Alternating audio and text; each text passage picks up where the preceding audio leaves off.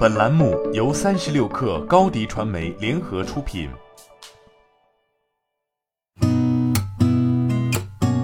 八点一刻，听互联网圈的新鲜事儿。今天是二零二二年三月二十九号，星期二。您好，我是金盛。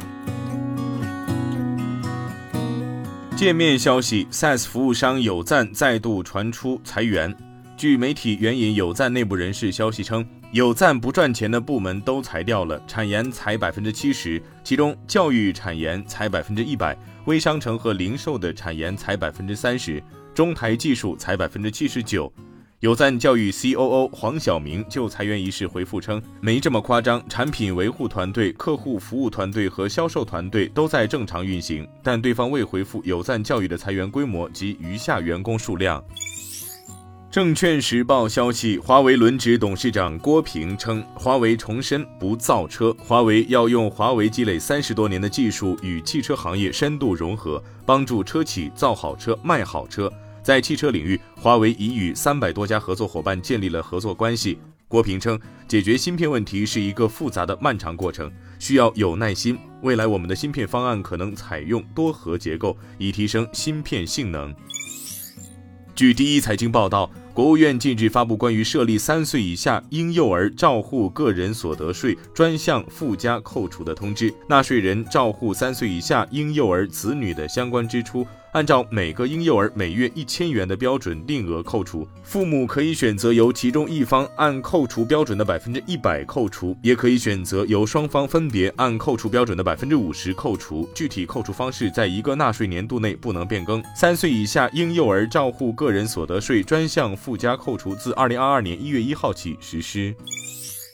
上证报消息，在中国石化二零二一年度业绩发布电话会上，中国石化董事长马永生表示，未来油价走势仍有很大不确定性，预计今明两年油价分别在一百美元和八十五美元左右。马永生说，当前影响油价的因素很多，包括地缘政治、宏观经济走向、欧佩克家的政策执行力度、美元的强弱等。我们判断未来油价走势还有很大不确定性，但可以预测一个大概趋势。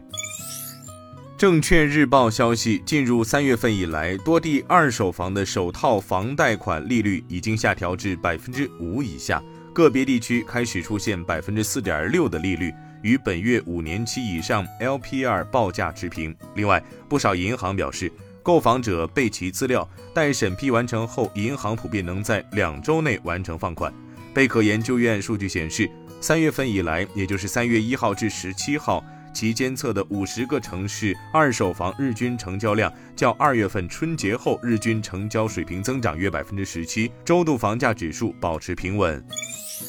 财联社消息，近日有媒体报道，德国最大的电子零售商 Medium Market 下架了大疆无人机。对此，大疆发布中文声明称，这是由于上周大疆及其大量合作伙伴都遭受了水军刷屏攻击，这家德国零售商出于安全考虑进行了暂时下架，双方目前仍在沟通讨论中。凤凰网科技报道称，据爆料人士乔普罗瑟透露，苹果公司将于当地时间二零二二年六月六号举办本年度全球开发者大会，而且还可能是现场举办。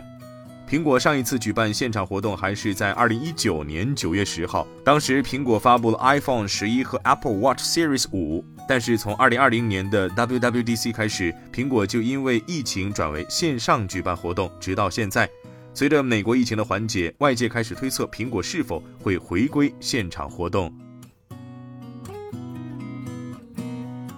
今天咱们就先聊到这儿，我是金盛八点一刻，咱们明天见。